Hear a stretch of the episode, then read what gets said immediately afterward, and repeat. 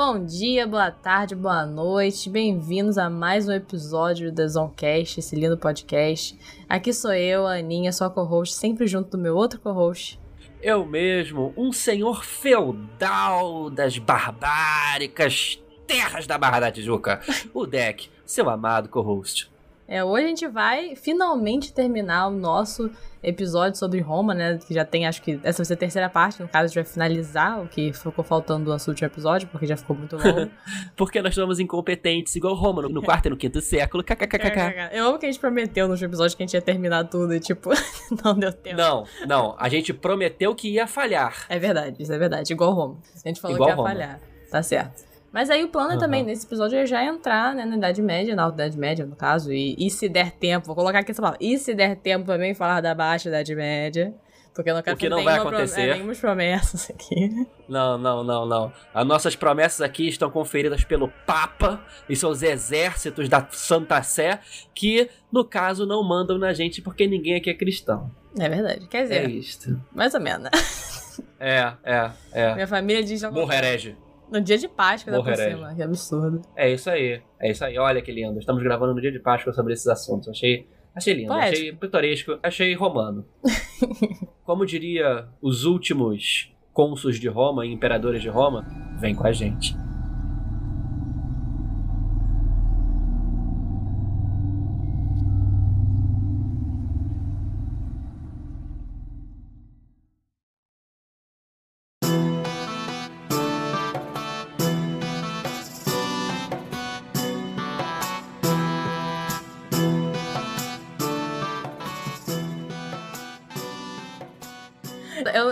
Parou. Eu vou dizer onde que a gente acabou. A gente, a gente terminou falando de alguns bons imperadores e alguns maus imperadores e como que a guarda pretoriana matava todos indiscriminadamente. That is true. That is true. Que aí a gente já comentou. O cristianismo, ele estava invadindo Roma, né, e se tornando uma religião de base dos, dos pobres, das mulheres e dos escravos, uhum. e se tornava uma coisa cotidiana, um culto cotidiano, né? E cada vez mais isso tentava ser impedido por alguns é, imperadores, como Nero, Caracalla e por aí vai, né? E eles falhavam miseravelmente nisso, não é mesmo? Exato. E por um outro lado, a gente vai ter imperadores que vão ser super mega a favor do cristianismo. Porque é assim que a vida é, né? Cada um tem as suas opiniões. Só que nesse caso, opiniões vêm de imperadores que controlam uma nação. Então. É, Constantino. Constantino foi o cara que tava numa guerra civil, né? E que, assim, eu vou falar o que eu acho. Depois eu vou contar o que conta. Tá, tá né? bom. Fala o que você acha o que eu acho? Ele falou: hum, seria legal ter os cristãos do meu lado. Seria interessante, seria bonitinho, seria útil para os meus exércitos nessa guerra civil ter os cristãos do meu lado. Justo. Então eu vou falar que eu gosto dessa porra de cristão, de Jesus Cristo, estamos aí, aí, Jesus Cristo, né? e vai, vai dar certo. Eu vou falar que eu vi um milagre no céu, que foi bonito, que foi gostoso, que foi interessante. Vou falar isso. Aí, corta a cena. O que que ele fala? Ele fala que os exércitos dele estavam lá em desvantagem, olharam para os céus e viram um símbolo de uma cruz. E aí ele ouviu uma voz no céu falando: Este símbolo conquistarás. E aí foi aí que ele falou que ele se tornou cristão, se batizou e tal. E Constantino ganha a guerra civil, se torna imperador. E ele declara o cristianismo como religião do império. É, eu acho que. Mas... Assim, tudo bem que isso é o que falo faz sentido no, se você parar pensar que a maioria das pessoas que se convertem, né, sempre passam por isso, né? Tem algum momento da vida que elas têm, literalmente, se elas estão falta d'água, não sei o que, elas têm uma alucinação e elas ficam, meu Deus, eu vi a vida após a morte, lá, eu vi um sinal e agora eu preciso seguir esse sinal. Então, é difícil falar uhum. o que que, assim, faz muito mais sentido na minha visão também a sua visão. Porque o cara é um é estrategista claro, é do, claro. do grego estratégia, literalmente. Então ele pensou, vou fazer uma parada aqui vai dar certo para mim. Só que com isso a coisa vai longe demais. tipo, é isso aí. Agora eu tenho que realmente né, ficar a favor disso que eu tentei fazer só por um tempo para poder funcionar e agora eu realmente tenho que fingir que eu sou essa pessoa. Mas às vezes ele realmente é essa pessoa. No futuro, às vezes, realmente isso acontece, né? Tipo, você começa, tipo, porque é uma motivação mais é, não ideológica e acaba virando uma motivação ideológica com o tempo. De quanto tanto que você estuda e vê sobre, etc. É possível também. O que você falou é interessante, né? Porque todo mundo sabe, né? Hoje em dia a gente sabe que Constantino continua praticando rituais pagãos até o fim da vida. Ai, aí. Mas também né? tem aquela coisa, né? De você é, ser cristão, mas você também acredita em outras coisas. Mas quanto mais é melhor, é quanto mais melhor. Quanto mais ah, Deus. Porra. Eu, Deus, Brasil, Deus, né? É isso aí. É Brasil real? Brasil. É Brasil real? Ah, eu sou católico, mas vamos pular as sete ondas e fazer oferenda aí a manjar. Não, é minha família isso, no caso. a gente acredita em tudo aqui em casa. tudo que der certo tá, tá sendo feito, entendeu? É, que é a história de Roma. Ô, oh, esse Deus é bom, hein? Esse Deus é Opa. bom. Opa! Vamos nele. Opa! Mas vamos, vamos falar, nele. vamos falar como é que a gente chegou nessa, nessa, nessa situação, né? O que que tava acontecendo? É...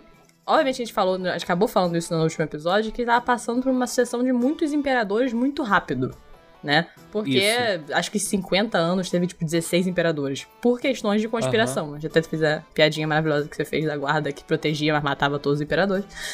Uhum. é, e isso, obviamente, afeta um império. Óbvio, por você ter muita conspiração, você acaba tendo muita. Como seria a palavra disso? Você fica muito. É fraco, você enfraquece o poder, né? Porque você não tem alguém que não, esteja é. no poder, tipo, realmente consolidando, essa é a palavra, consolidando aquele poder. Né? Porque vai Isso tem mais, é. E tem mais. A gente passa a perceber, as legiões, e generais principalmente, começam a perceber que eles são os que sustentam o império. Um império grande, territorialmente, que sofria com invasões nas fronteiras. Isso. Né? Porque enquanto está acontecendo no século 2, 3, 4, 5, assim, os, eh, mais e mais os povos que vivem nas fronteiras de Roma e logo assim na, na Alemanha, ali na região da Iugoslávia, é, eles começam a tentar invadir Roma e migrar. Essas migrações são violentas muitas uhum. vezes, né? E isso acaba trazendo instabilidade que é resolvida por militares. Então, os militares se veem cada vez mais fortes e poderosos, né? Uhum. E dependentes, né? O império fica dependente desses caras. Então, eles acabam pressionando cada vez mais. Então, cada vez mais os imperadores não são administradores e sim generais que conseguiram ter algumas vitórias e terem tropas, né? Exato. E internamente também está tendo essa, essas conspirações e tudo mais, até porque, como a, né, acaba tendo um momento de fim de expansão territorial né, romana, acaba que isso afeta a economia. Porque a gente tem muito da daquela questão da crise do sistema é, escravagista, né? Porque os escravos que trabalhavam né, dentro da, do, do, império eram pessoas que eram, que eram conquistadas em guerras, né, de expansão. E aí. É, eram celtas, germânicos, africanos, judeus, árabes. Exato. Por aí vai, né? E aí você tendo uma crise nesse sistema, porque você não tá tendo essas expansões tão rápido quanto você tinha, você acaba gerando uma crise econômica, que gera uma crise né, de produção de alimentos, e assim vai. E acaba tendo realmente fome, revolta, que é o clássico que a gente vê aí. E eu acho que eu, eu citei um, um fator importante que eu acho que a gente precisa falar muito mais, que é as invasões bárbaras, né? Especialmente no século 3, 4 e 5, né? Do Império Romano. A gente precisa deixar isso bastante claro, gente. A gente chama de bárbaro todo e qualquer povo que não era romano, né? Sim. É importante dizer isso. Porque existiam povos que os romanos consideravam bárbaros, por exemplo, é, os persas daquela época, eles eram uma, um império muito mais sanitarizado, muito mais urbano, muito mais assim comercial do que boa parte do Império Romano. Né? E eles eram chamados de bárbaros. Sim, e essas, esses, né, esses avanços ao Império acabam acontecendo muito até diretamente esse, por essa questão dessa crise, porque acaba que essa crise afeta diretamente a manutenção dos exércitos que ficam nas fronteiras né? Uhum. Então fica mais fácil para você ter, né, essa entrada, né, de, de... A gente vai falar um pouco por que, que as pessoas estão acabando invadindo, né, por tudo Zoom e tudo mais. Mas a questão principalmente é de que você tá com o exército enfraquecido nas fronteiras. Então isso acaba tendo um problema que acaba gerando é, uma divisão do império, né? Para você conseguir uhum. ter duas capitais e dessa forma tentar fazer uma, uma força-tarefa, digamos assim, um pouco melhor, porque o império é muito grande para você conseguir controlar tudo, né? Isso. E aí é dividido entre o Império Romano do Oriente e do Ocidente. E, logicamente, se a gente for ver historicamente, o Império Romano era sustentado pelo Oriente. Porque a comida o, vinha, como a gente disse antes, do Egito, que era um lugar onde era o, a o cesta de pães do Império, né? uhum. né? a Gália tinha, tinha suas fazendas, né? não sei o que tinha. Só que o grosso industrial da comida vinha do Egito, né? As sedas vinham do Oriente né? As pedras preciosas vinham do Oriente. Tanto que era muito curioso, né? Porque se você chegasse no Ocidente, a língua cotidiana era o latim, mas no Oriente era o grego, né? Então acabava que o Oriente sustentava o Ocidente. Aí um, eles acabaram nessa divisão declarando a morte do Império Romano do Ocidente. Que ele iria morrer, porque também no Ocidente era onde sofriam as maiores invasões bárbaras, né? Uhum. E aí ficava se desguarnecido nessa situação, porque não, não tinha muito o que fazer, né?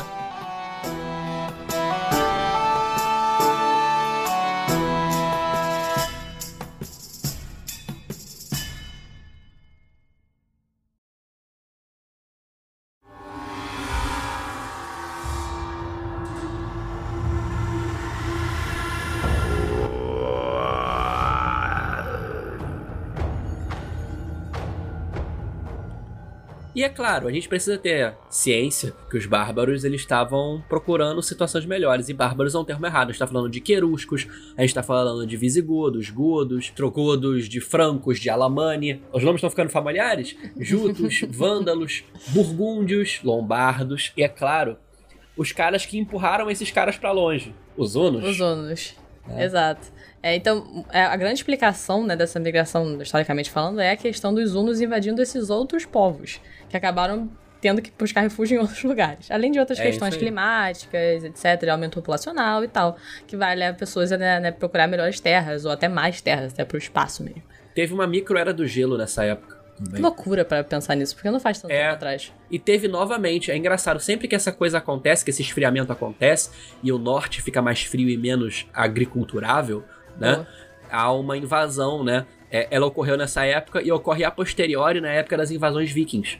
Então isso é bem interessante. É interessante. No, no caso, assim, os Hunos, eles vinham invadindo, porque eles são. Assim, é, a gente, um dia a gente vai começar a fazer um episódio sobre China, mas vou dar uma dica: eles vieram da China. É, é a Ásia né? Central, não é isso? Isso, porque havia uma guerra entre a China do Norte e a China do Sul, e a China do Sul eventualmente ganha, e esses povos acabam migrando, né? Desse, e esses povos que eram mongóis, entre aspas, ou ao estilo mongol, né? Eles vão migrando por séculos e séculos e eventualmente eles terminam na Europa. E... Guiados por um tal de Átila, biólogo, pesquisador. Não, perdão. É... Átila o Uno, que é o grande conquistador, né? Nascido com uma marca de sangue na mão, pois ele sangraria a terra. Cara, que né? foda. Imagina você ser essa pessoa. Né? Lançar, nascer com uma marca que vai ser o seu futuro. Muito foda. É. E ele era chamado de o flagelo de Deus, porque por onde ele pisava não mais crescia nada. Cara, eu queria histórias assim escritas sobre mim. É. Nunca e mais vai ter essas histórias assim. Não, não vai, não vai. Eu sou o flagelo do Brasil, tá ok? É, é onde eu cara. piso, onde eu piso não nascem comunistas. Aí, Aí o, é. esses, esses caras, eles vieram vindo a cavalo com seus arcos e lanças, né? E isso acabou afastando os povos que foram fazer. Eu não vou ficar aqui não, hein? Não, não vou não, eles, vou fugir. Eu não vou não, hein? E eles foram fugindo e migrando, para ser mais exato, e isso entrava em Roma, né? entrou mais no, na, na, Roma ocidental do que no oriental, mas também entrou no Oriente, né? E isso gerou conflitos, né? É, esses povos acabaram entrando em guerra com os romanos. E aí é uma coisa interessante que a gente precisa dizer sobre esse período, né? Que eles, eles eventualmente perdiam, mas eles eram assimilados como mercenários, porque cada vez mais as legiões eram compostas não por romanos, né?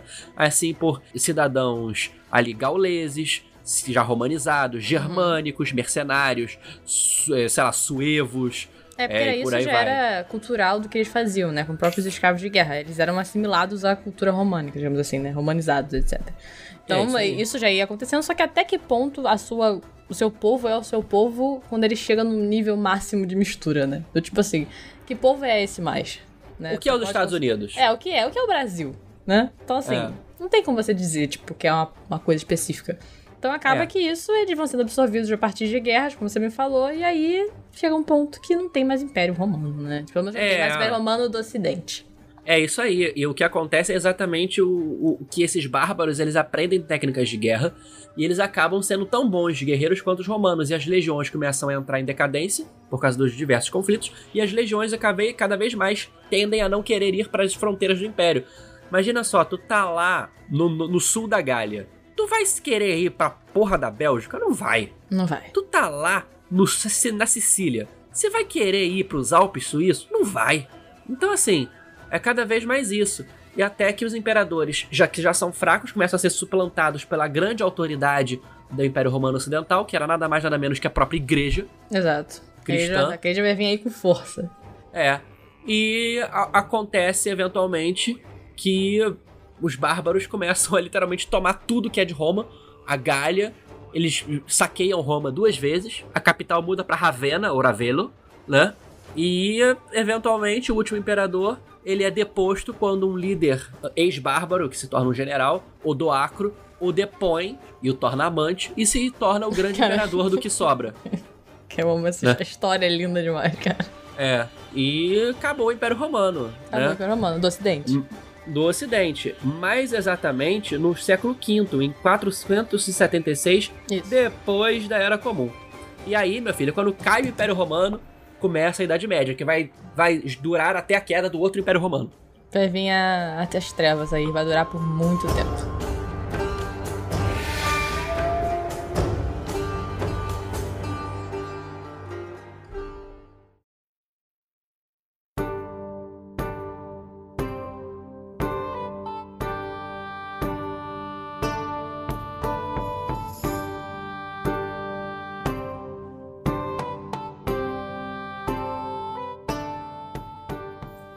Aconteceu? Né? O Império Romano acabou e todo mundo começou a correr de um lado pro outro, falando: acabou, acabou, caralho! Ah! Ah! Mad Max! Não, não Mais é isso. Menos, não, não, isso foi 2021. Não. True. o que acontece é que, tipo, ah, acabou o Império Romano. Aí o general que tava lá no, na Espanha olhou pro seu relógio de sol no pulso, tá? E falou: Que coisa. Então, oi, Oi, eu sou o senhor aqui dessa terra. Aí ele continuou sendo até que foi deposto por reis bárbaros, nesse caso da Espanha, visigodos. Ah, os foram a mesma coisa. Acabou que houve uma mistureba que, os, que as invasões de migrações bárbaras meio que se misturaram com setores já romanizados, né? E eles se tornaram terras próprias, né? Reinos próprios com um sistema extremamente bárbaro. Olha que terrível e atrasado. Suzerania e vassalagem que merda é essa da terra ser minha e eu te emprestar? E você administrar no meu lugar? Essa terceirização de administração. Vamos chegar né? aí com um novo modelo de negócio, que eu gosto de falar porque eu vim de publicidade, que é o feudalismo. É isso aí. Mas era. Mas o design era inteligente? Aqueles. Não, era inteligente. É. Só que funcionou. Eu quero faltar funcionar entre aspas aqui, mas é o que vai funcionar por bastante tempo no que a gente conhece como Alta Idade Média. É que na verdade é a característica principal dela é ter o feudalismo, porque quando acaba de é ter essa, essa, queda do feudalismo, a gente vai entrar na Baixa Idade Média, que talvez falemos sobre. Falemos é ótimo, né? Falaremos sobre é. nesse episódio. Isso, é essas tribos, esses povos se uniram, né, com um rei, uma coisa abominável, né? Falou os caras que tinham imperadores, mas enfim, é, o, um rei com nobres menores, né, que dominavam terras embaixo do guarda-chuva dele, né? Isso. E isso aconteceu, né? Os visigodos foram para Espanha, dominaram a Espanha e tal, e adotaram o cristianismo. Britânia, é, os saxões. Isso. Os saxões invadiram a Britânia e aquela história toda do rei Arthur aconteceu nessa época, inclusive. Gente, aconteceu de verdade, gente. Boatos que realmente aconteceu, porque Cara, historicamente, historicamente, historicamente, é, ao que tudo indica, existiu um senhor da guerra na Grã-Bretanha ficou famoso com esse nome, ou o nome próximo Arthur, Artorius, porque é dos nomes que vieram depois, ok? E ele lutou contra os saxões, só que eventualmente ele falhou. Rei Arthur, Rei Arthur.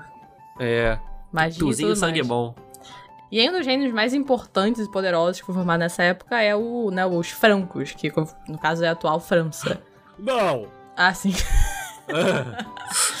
é, e eles ficaram bem poderosos e a gente tem aí, né, o o reino que vai, a gente vai falar mais, eu acho, que aqui, né, durante a uhum. nossa jornada. Mais porque tem figuras muito importantes, como Carlos Magno. Isso, né? isso.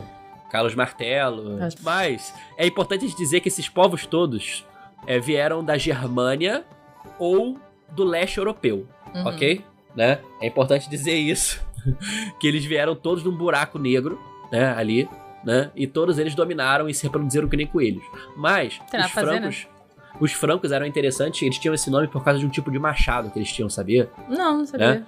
Que é um machado chamado fran é franquista, franquista, uma coisa assim, que é um machado que ele é efetivo porque ele é feito para você atirar à distância.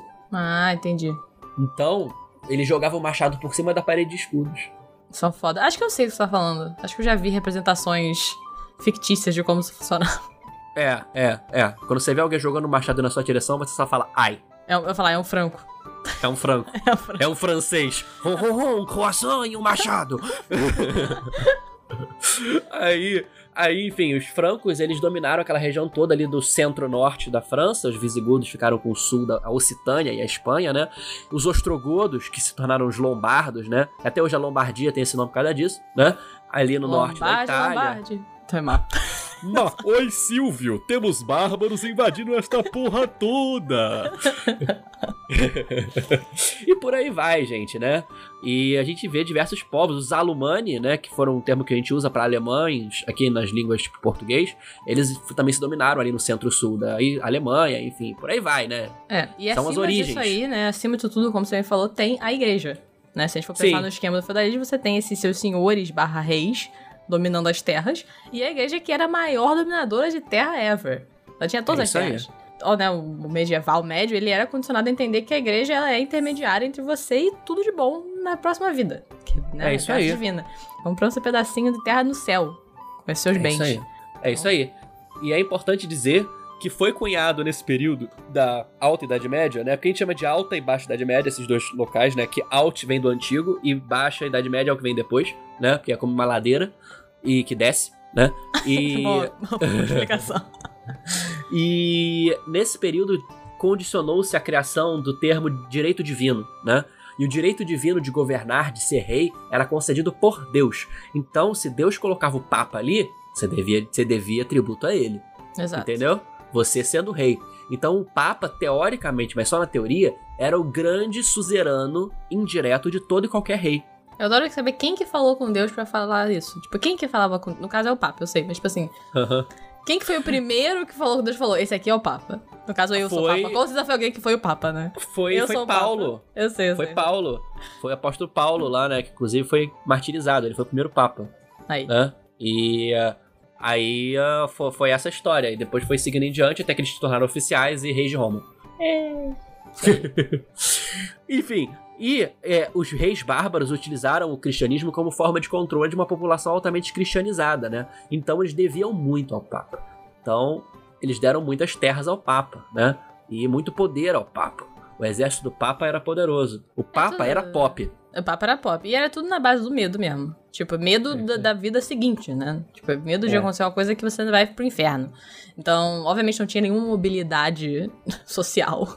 Né? Você, é. tinha, você tinha o povo que trabalhava nos feudos, você tinha o senhor feudal, você tinha os reis, você tinha o Papa. E é isso. E a gente precisa explicar o que é um feudo também. Sim, sim, né? sim. Vamos falar feudo... como é que funcionava. Como é que funcionava é, isso aí? Feudo era uma terra, ok? Que era de posse de um senhor, ok? Vamos dizer que eu sou o Conde Deck, ok? Conde, Conde Deck, o Conde Deck, o Conde Deck da Barra do Tijucos, ok? Bom, bom, bom.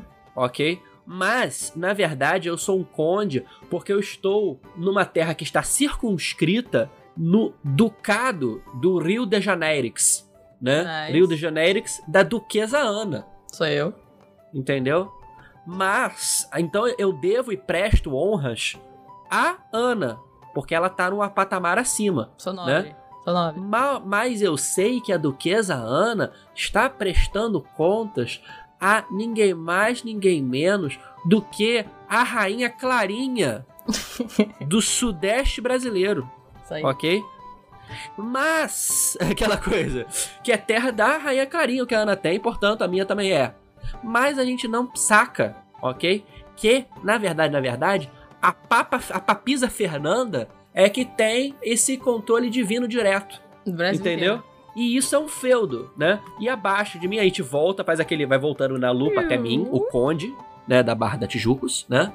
É, eu tenho meus cavaleiros, não são gentlemen, são cavaleiros mesmo, knights em inglês, né? Uhum. Que são uma baixa fidalguia, uma baixa nobreza, que tem como objetivo e ambição lutar e defender né? E às vezes governar, né? E cobrar. Que é, que são o estamento. O estamento nobreza, a nobreza tem a obrigação de governar e lutar. Isso. Aí tem o outro estamento que é o sacerdócio, né? Que são os padres, né? Os bispos e por aí vai, que é guiar, né? E tem os burros de carga, que são os restos, que são os camponeses, que o objetivo é trabalhar, uhum. né? E eles fazem isso para cada nobre, né? No final das contas, eu pago tributo à Ana, que paga tributo à Clarinha, que a Clarinha também paga tributo ao Papa. Exato. Só que, no final das contas, todo mundo paga tributo ao Papa. Todo também. paga tributo ao Papa. E os servos trabalham pra é poder viver e ficar na Terra. Isso. No caso, todo mundo trabalha estão... pra poder ficar na Terra. Tipo, você trabalha pra ficar na minha terra, eu trabalho pra ficar na terra da Clarinha, e a Clarinha trabalha pra ficar na terra do Papa, basicamente. É isso aí, é isso aí. Basicamente é isso. E a gente tem que ter em mente sempre que, na verdade, os servos eles estavam ligados à terra, não aos senhores. Não eram escravos, mas eles eram ligados à terra. Por exemplo, tem aqui a família Nogueira. Família Nogueira é, é uma família que planta trigo para mim. Não. É. Não, Nogueiras. uhum. E aí, eu eu não. Eles não podem falar para mim, oi, eu tô me mudando pro, pra terra do Conde João. Não, foda-se. Você tá na terra. Não. não. Você vai continuar plantando aqui para mim. A não ser que eu fale. Você tem a permissão, vós, perdão, vós tens a permissão de se mudar e tal, tal, tal, tal, tal, pois eu, senhor Conde Deck de Barra da Tijuca, os permito. Entendeu? Legal. Existia uma ligação à Terra. É tenso, cara. É tenso e não tem nenhuma mobilidade, como eu falei. Né? Você tem. Basicamente, se você fizer uma, uma estruturazinha básica, simples mesmo, simples, simples. É o clero, a nobreza e os servos. É isso. É isso que você é tem isso. e é isso que você vai ficar. Nasceu servo, vai ficar servo, querido. Não posso fazer nada. É isso Entendeu? aí. Não chegou seu a momento de brilhar ainda como burguesia, tu fica como servo.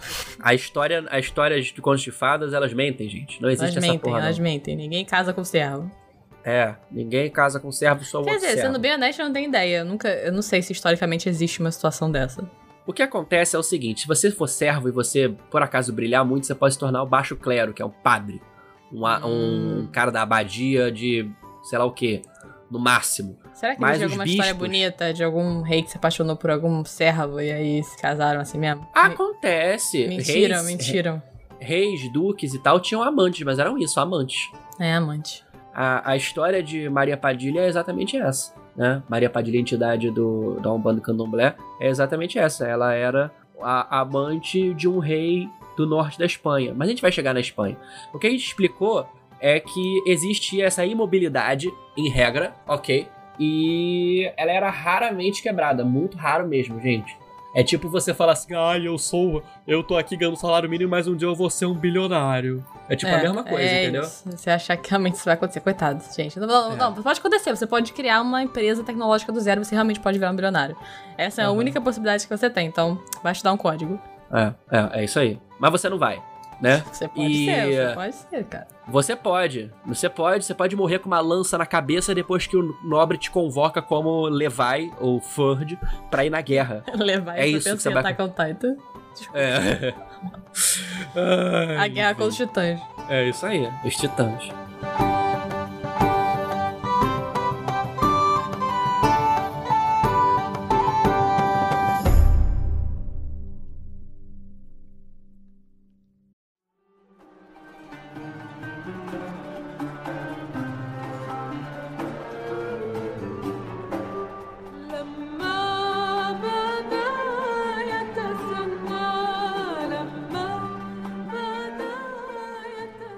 Mas a gente já explicou aqui o que é cada coisa, a gente precisa falar sobre eventos importantes desse período que marcaram a história humana.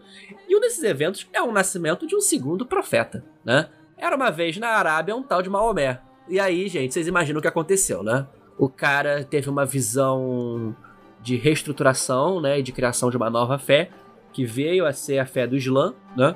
E... Não, e olha só, eu quero falar, ele, ele recebeu pelo anjo Gabriel, que inclusive é o anjo que traz as coisas. Se você sabe uma coisa sobre Bíblia, ele é o anjo, cara. Ele é o anjo da, das revelações. Tá sempre falando com as isso, pessoas, cara. Aí, aí, shout out pro anjo Gabriel, grande criador das coisas. shout out, Gabriel! Gabriel, pá! Pô, parece os meus sonhos. É, né? E assim a gente vê que lá no século 7, em 632 depois de Cristo, né? Esse profeta peregrina e começa a espalhar sua fé e ela vai queimando que nem fogo, né? E a gente precisa dizer que, os, que, o, o que o, as forças, né, desses novos fiéis, né, vieram do, de uma terra que era considerada abandonada, que era a Arábia. Né? A uhum. Arábia era um deserto pouco habitado nesse momento. E a gente vê que esses exércitos destroem né, o que vem a ser o Império Sassânida, que seriam os persas, né, que estava em período de instabilidade por guerras com o Império Romano do Oriente né? Os, os muçulmanos islâmicos, né, os árabes, eles surgem e derrotam ambos porque os ambos tinham acabado de se destruir numa guerra terrível. Aí. Eles pegam acontece. esse vácuo e dominam ambos. E quando você vê em 100 anos os, o califado islâmico vai da Pérsia, quase ali do Afeganistão, Índia, até o norte da África, ali quase beirando a Espanha. Unifica né? tudo. E ali, basicamente, pouco tempo depois, eles sobem para Espanha também, para Sicília, né? É uma coisa assim absurdamente grande, né? Eles aproveitam das instabilidades e vão entrando e conquistando tudo, porque a maestria militar dos árabes foi assim inominavelmente boa, né? Antes e depois da morte de Maomé. E a gente vê que a, a islamização da Ibéria, da Península Ibérica, né, que seria Espanha e Portugal, que não existiam ainda, é uma coisa que marca muito o mundo cristão, né? Marca muito o Ocidente, a nossa história. Porque a gente precisa entender que 80 para 90% da Espanha era muçulmana. Cara, que loucura, né? Entenda, gente, só ali aquela região de Barcelona, que seria a Catalunha, né? E o nortezinho ali, onde era Navarra, que hoje em dia é o País Basco, aquela, aquela margenzinha ali do norte que dá pro mar, era, era cristã, que era Astúrias, né? Uhum. O resto era, eram califados muçulmanos, os almoravidas, né? E a gente é, precisa esse... entender que foram 400, 500, 600 anos, dependendo da região da Espanha, de domínio islâmico. É. E assim, eu, pra ser bem honesta, eu não sabia muito sobre a, a, essa, a religião islâmica e tudo mais. Eu pesquisei mais sobre pra fazer, né, esse episódio e tudo mais. E é bizarro pensar, sem querer ter preconceito com nenhuma religião, mas falando até do cristianismo mesmo, como todas as religiões com base é, no cristianismo, né, com base no, no, catolicismo, etc., são muito similares. Elas só mudam nomes e alguns detalhes muito específicos, e mesmo assim você consegue ter guerras em relação a isso. Porque você pra pensar, os paralelos são inacreditavelmente iguais. É a mesma coisa que você tá falando. Você tem os anjos, você tem os, os deuses que você acredita. Os deuses não, né? Deus e os profetas que você acredita. Você tem a questão do julgamento final. Sem tudo. Você tem o seu livro de, de, de, né, de, de compilados do que deve ser feito ou não deve ser feito, com nomes diferentes. Mas assim, no fim das contas, é basicamente a mesma coisa que você prega. Só que você tem leves diferenças que valem a pena você lutar com outras pessoas sobre. Que é muito louco. E vai pensar. piorar vai piorar. A gente não tá falando aqui dos, dos islâmicos, mas também dos cristãos, porque não, sim, quando sim. existia uma heresia, de uma heresia cristã, ela era combatida com o diálogo, que o diálogo aqui, na verdade, é o nome da espada que usavam para estripar as pessoas hereges, entendeu? É, se a gente é sabe uma coisa de isso. história é que o cristianismo matou muita gente e fez muita merda. Meu Deus do céu. É. E os islâmicos também não gostavam um dos outros em algumas questões. Era igual os cristãos nesse sentido, porque todas as regiões são abraâmicas, né? A região abraâmica são os descendentes de Abraão, que acreditam na mesma fé abraâmica, só que com ligeiras diferenças. São Exato. judeus, islâmicos e cristãos. Mesma né? coisa. Né? E basicamente os almoravidas lá da Espanha eram uma, uma terra extremamente aberta a diferenças culturais, porque eles viviam numa região cristã e judaica, né, onde judeus e cristãos viviam bastante, então eles eram muito abertos, eles eram muito tolerantes. Né? Os almoravidas tinham uma visão de, de pesquisa, de filosofia e de ciência muito grande. Os árabes, de forma geral, é, apesar de que a gente olha para os islâmicos hoje, a gente acha que a gente vê que eles estão assim mais reacionários e conservadores do que muitos cristãos, né, em nível de região e tal, mas era o contrário. Os árabes nesse momento eram os que mais buscavam é, resgatar textos gregos, textos persas, buscar filosofia, avanços científicos, navegação, astronomia, matemática e por aí vai. É. Na verdade, muitas das coisas que a gente tem de sobre, que sobreviveu dos diálogos é, gregos antigos foram foram é, passadas para frente por árabes e por aí vai. Os almoharavidas eram os mais tolerantes e os mais assim justos nesse sentido. É, que é muito importante, né? Espanha. É muito importante quando você vai estudar é, história ou olhar para o passado, você não olhar com os preconceitos do momento. Né? Porque senão isso é muito. Isso cega muito né, as visões que a gente tem sobre as coisas. Então, né, quando a gente tá estudando, vendo sobre isso, a gente não pode ficar pensando com a perspectiva que a gente tem agora, por mais errônea que seja também, porque a gente não conhece nada sobre nada, a gente conhece só o que a gente vive. Mas é, é bem interessante que você falou sobre a questão de diferenças que a gente tem de perspectiva atual, né? Não dizendo que os cristãos atuais são as pessoas mais abertas do mundo, pelo contrário. Mas, é, colocando em perspectiva, a gente tem essa, essa diferença né, de visão que a gente tem que ser mais aberto quando a gente estuda história no geral. A gente tem sempre se privado desses preconceitos para olhar para trás.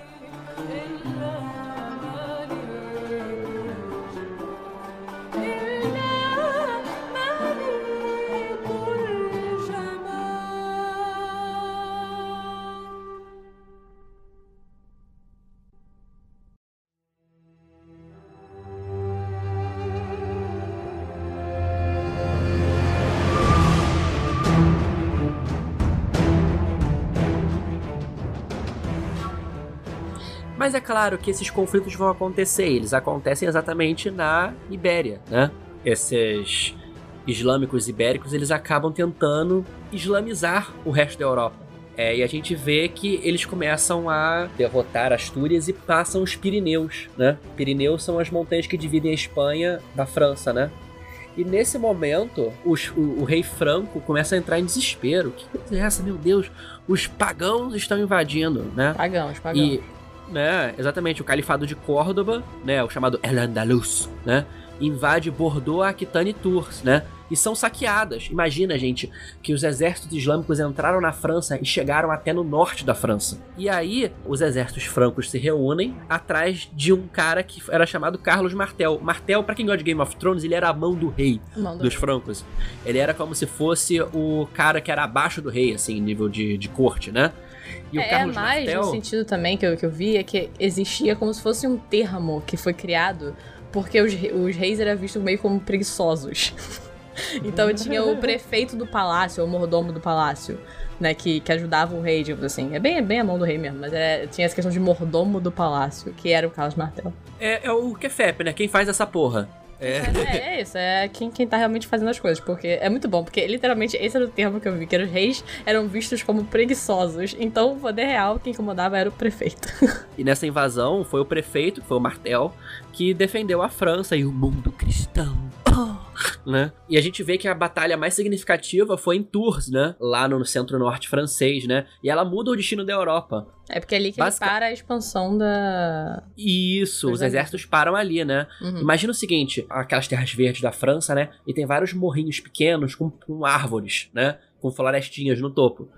E nesse, na, na borda desses morros, você vê que tem uma linha de exército franco, europeus com seus cavaleiros, lanças, espadas, né, na linha da floresta. E algumas centenas de metros à distância tem um acampamento sarraceno, né, os muçulmanos, com a liderança do califa Al-Ramun. E uh, eles olham e começam a pensar assim: poxa, a gente não sabe se é uma boa invadir porque a gente não sabe se tem mais gente na floresta, né? Se você olha assim, é superioridade numérica. Uhum nós temos aqui 25 mil homens. A gente não sabe se aqueles caras, se aquela linha ali significa que eles têm 15 mil, se eles têm 40 mil. É verdade, porque não dá pra ver tudo.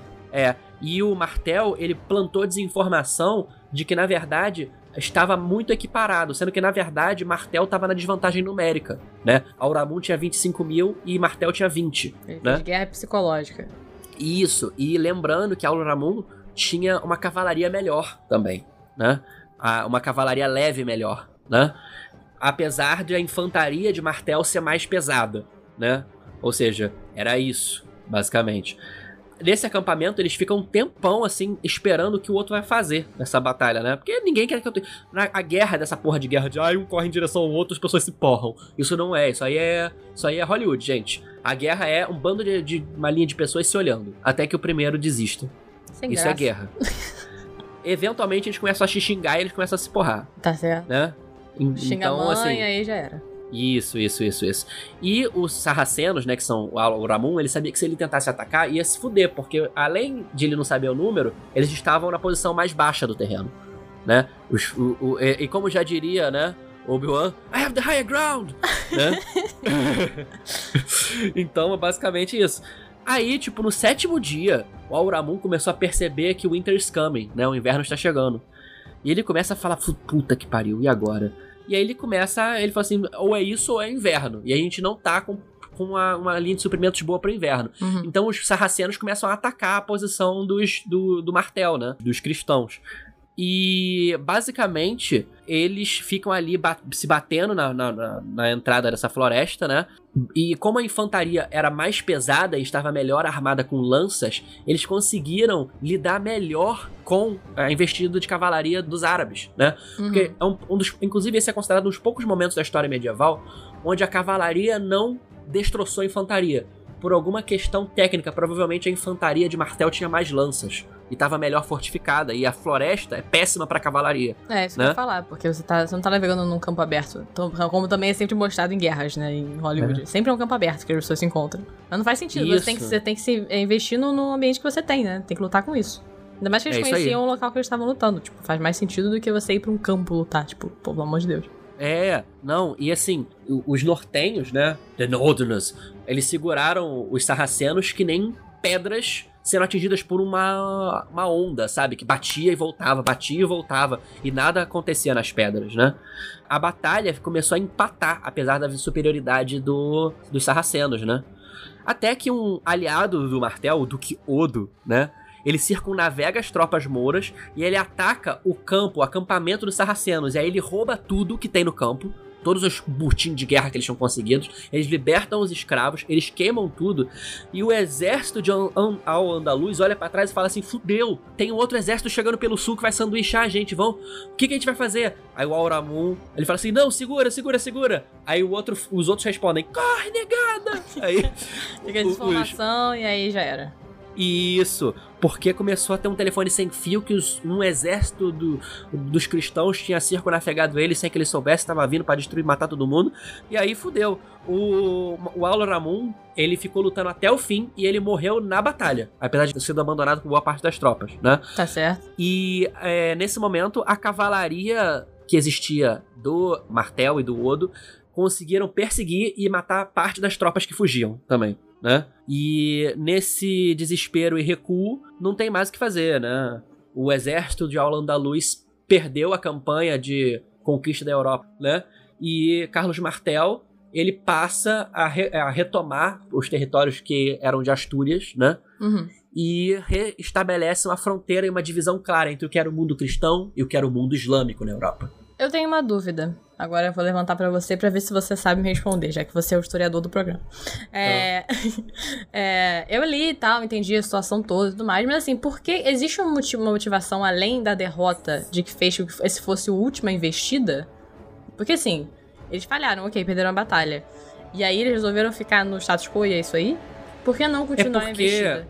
Essa questão de guerra total, ela é recente. Muitas vezes era dito que quando você deplita, deplita, quando você quando você esgota, é, quando você esgota suas tropas, você sabe que são as mesmas pessoas que vão lutar. Como você vai convencer esses putos a lutarem de novo? Sim, sim. Entendeu? Entendi, entendi, entendi. O cara, as tropas de Alaramon ali devem deve ter morrido, sei lá, um terço. O, e um outro terço deve ter sido capturado e preso, entendeu? Vai fazer o quê? Vai pro status quo. Entendeu? Ah, entendi, entendi. É positivo, entendeu? É nesse momento que você tem que dar o, tem que dar o que você ganhou e tentar não perder o que você já, já tinha já antes, tem. entendeu? É, isso aí. Entendi. E é o que acontece. Essa, essas, esses problemas militares com os senhores cristãos da Espanha e os senhores islâmicos da Espanha vai continuar por muito tempo. E a gente vai falar desse período a posteriori chamado Reconquista, né? Uhum. Porque os asturianos vão ter, vão ter uma visão de reconquistar de forma cristã a Espanha dos islâmicos, né? E aí vão se subdividir em diversos povos, os navarros, né? Ali perto da, do Nordeste espanhol, os catalães, como eu já disse que sempre foram, foram cristãos. Aí você tem Castela, Leão e Galícia, né? Que vão se vão vir se preparar para fazer essa conquista. Os reis eram irmãos, isso é bem interessante. E, mas isso é pro futuro. O que importa agora é que existiu essa linha tênue entre é, cristãos e islâmicos na Europa e agora a gente estava vendo a ascensão desse Império Franco.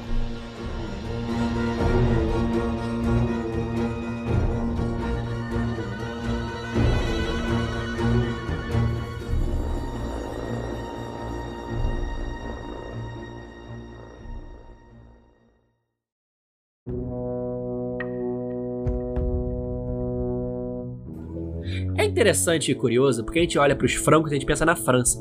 Mas na verdade, os francos, eles tinham também o oeste da Alemanha atual, né? E aquela região da Bélgica. Sim, tanto de... que até hoje a gente tem muitos resquícios disso ali, né? Existe é... praticamente a Bélgica. A Bélgica é praticamente francesa. Sim. Não posso sim, falar sim, isso, sim. não posso falar isso, as pessoas ficam chateadas, os belgas. É, você vai ser atacado por gente. Pessoas vão jogar batata frita belga em você. Exato. Nossa, joga, pode jogar. É, chocolate belga assim. Ai, meu Deus, joga é... batata, joga chocolate. É, joga batata com chocolate. Nossa. É. E assim, é interessante porque a gente vai falar agora de um cara, um tal de Charlemagne ou Carlos Magno, que ficou famoso. Outro e ele Carlos. era o rei. É, ele era o rei dos francos, ele virou rei dos francos, né? É, e assim, curiosamente, ele nasceu em Aachen, que é na oeste alemão. E ele era. Aachen, o oeste alemão, era parte do, desse Império Franco. Porque era assim, gente. É importante dizer que não existia aquilo tipo, ah, eu sou o rei. Essa terra aqui é do meu filho, meu fi e dos meus dois filhos. O meu filho A vai ficar como rei e o filho B vai ficar como, sei lá, o conde de Churururu. Né? Não, o que acontecia é, ah, o meu filho é, A vai ficar com o norte e o meu filho B vai ficar com o sul. Não tinha a questão de um filho primogênito, nada disso. Era tipo... literalmente como, como um, um, testi um testamento, Sim, entendeu? Entendi. Você fica com a casa, a casa é vendida dividido por dois. É, isso aí. E o pai, né? Fala o nome do pai. É, Pepino o breve. é o melhor nome historicamente. E, é, e é o terceiro. Existiram outros pepinos, mas nenhum foi igual ao Pepino Breve. É, exatamente, exatamente. E é, os nomes eram ótimos. A Rainha Fredegunda. Fredegunda. Por. É. Não, Pepino Breve, cara. Ele é breve. é. E aí, você, ele teve dois filhos. Carlos e Calormano. Coitado, né? merecia morrer mesmo. Já é. spoiler, spoiler histórico. É isso aí. E quando o Pepino, o breve, morreu, ele meio que dividiu o reino dele dos francos no norte fica com Carlos Magno, não era Magno ainda, era só Carlos, e o sul fica com Calormano, né? Talvez porque fosse calor lá, mano. Ah! É. Aí. Desculpem. Cara, eu ri inacreditavelmente agora. Você riu tanto que nem apareceu. Cara, eu ri tanto que pegou no meu áudio, mas não pegou no Discord. Ai, calor lá, mano. Ai, aqui é, é qualidade. É. E aí, assim, é, é, esse império ficou dividido, né?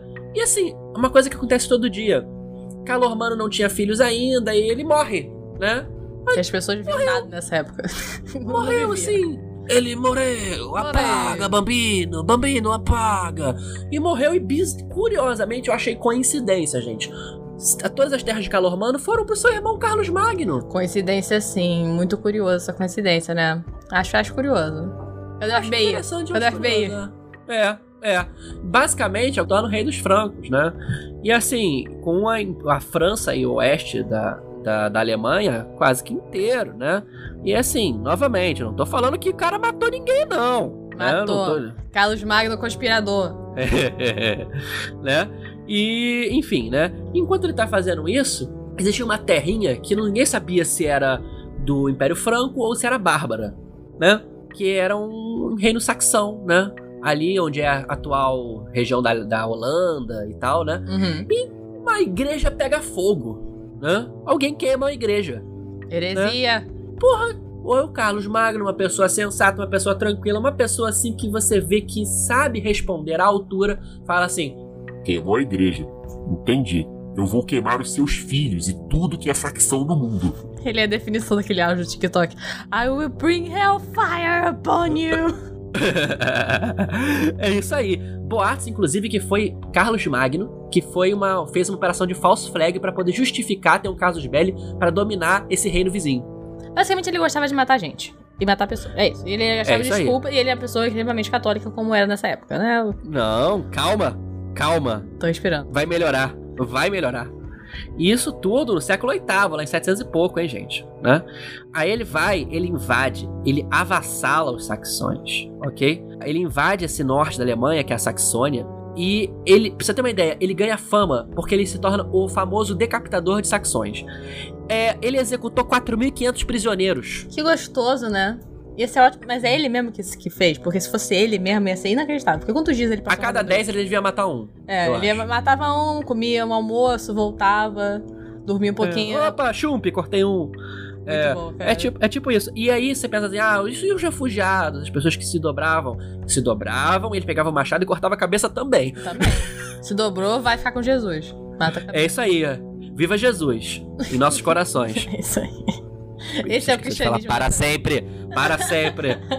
esse, era, esse realmente era o que é, o cristianismo nessa época, infelizmente, que a gente vai ver. Vai ver pra frente também aí, com cruzados, etc, mas depois pra frente. É, isso aí, isso aí. Ele pensa assim, a fronteira oriental tá segura, né? Então, o que que ele pensa? Porra, tá chato ser rei, hein? Essa fazendo porra é chata. nada, fazendo nada, não tô matando ninguém. Aí ele recebe uma cartinha, uma cartinha da Xuxa, né? Xuxa, vulgo Papa ele fala assim: olha só, eu tô com um problema com esses lombardos aqui. Os lombardos estão, não são cristãos o suficiente, eles, vulgo, não estão pagando o suficiente, e não tá se dando certo, não. Aí, O Carlos Magno fala: tô fazendo nada mesmo, vou meter nesse rolê. Ele desce com as mesmas tropas, destrói os lombardos, os ostrogodos, né, do norte, Uhum. e ele domina o norte da, da Itália também, margeando Roma. E o Papa, com aquele sorriso amarelo, fala assim: Eita! Opa! Ê, tá perto disso aqui. Opa! Tá vendo essa coroa pesada aqui de ouro? Aí ele, Tô vendo, é minha, né? ele é sua sim. Você é o novo imperador romano. Toma aí. Aham. Cara, essa, esse agora, esse povo aí que ele tá levando pra matar todo mundo e ganha, tem que ser estudado, né? Que povo é esse? Esse, esse exército aí é o exército do controle de to- total. Ele tá em todos os lugares, tá ganhando tudo, matando todo mundo. Qual é, o- É qual é o isso esquema aí. de guerra? O cara. Se bem que o cara é bom em guerra, realmente.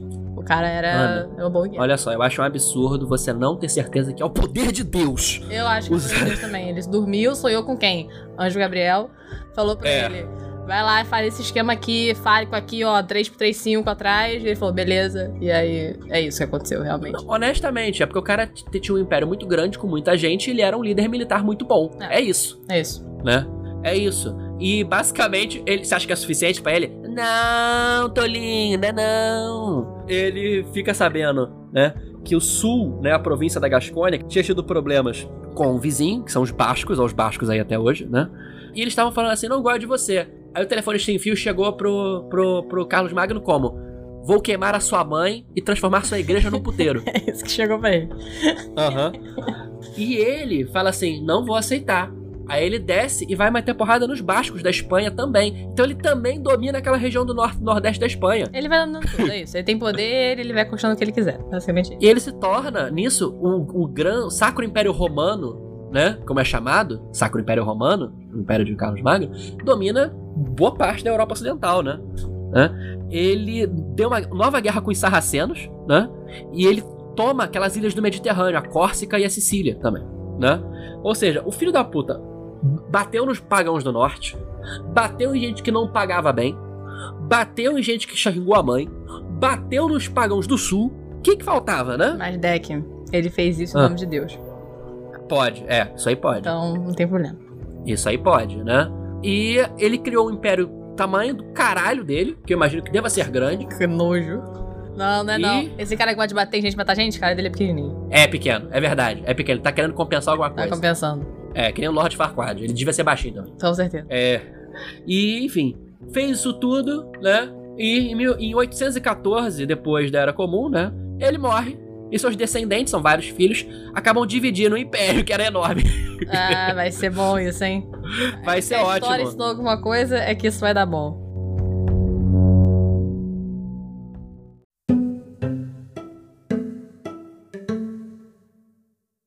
Muito engraçado pensar assim, ah, vai dividir, vai ficar bonitinho, né? Aquele, aquela região ali. Eles dividem verticalmente.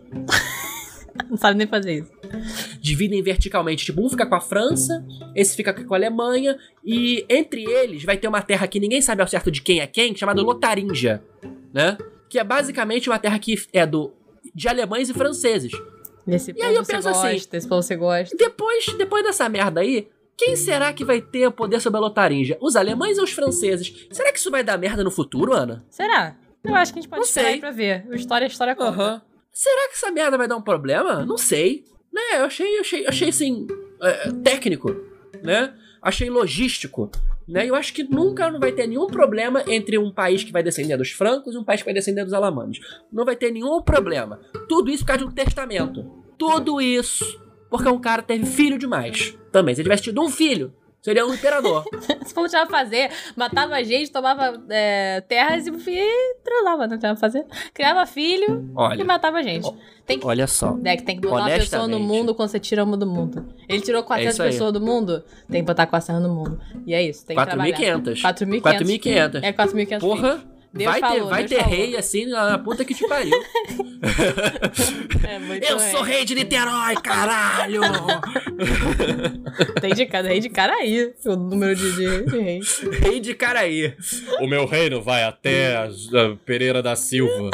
Eu vou até a Gavião Peixoto. Ó, Ah, no meu reino é mais forte. Eu tenho, eu tenho o reino da Barra da Tijuca, tem os milicianos aqui. É verdade, você não tem tudo não. de ruim no seu reino, parabéns. É, isso aí, isso aí. A gente invade o reino do recreio rapidinho. Acaba com correndo.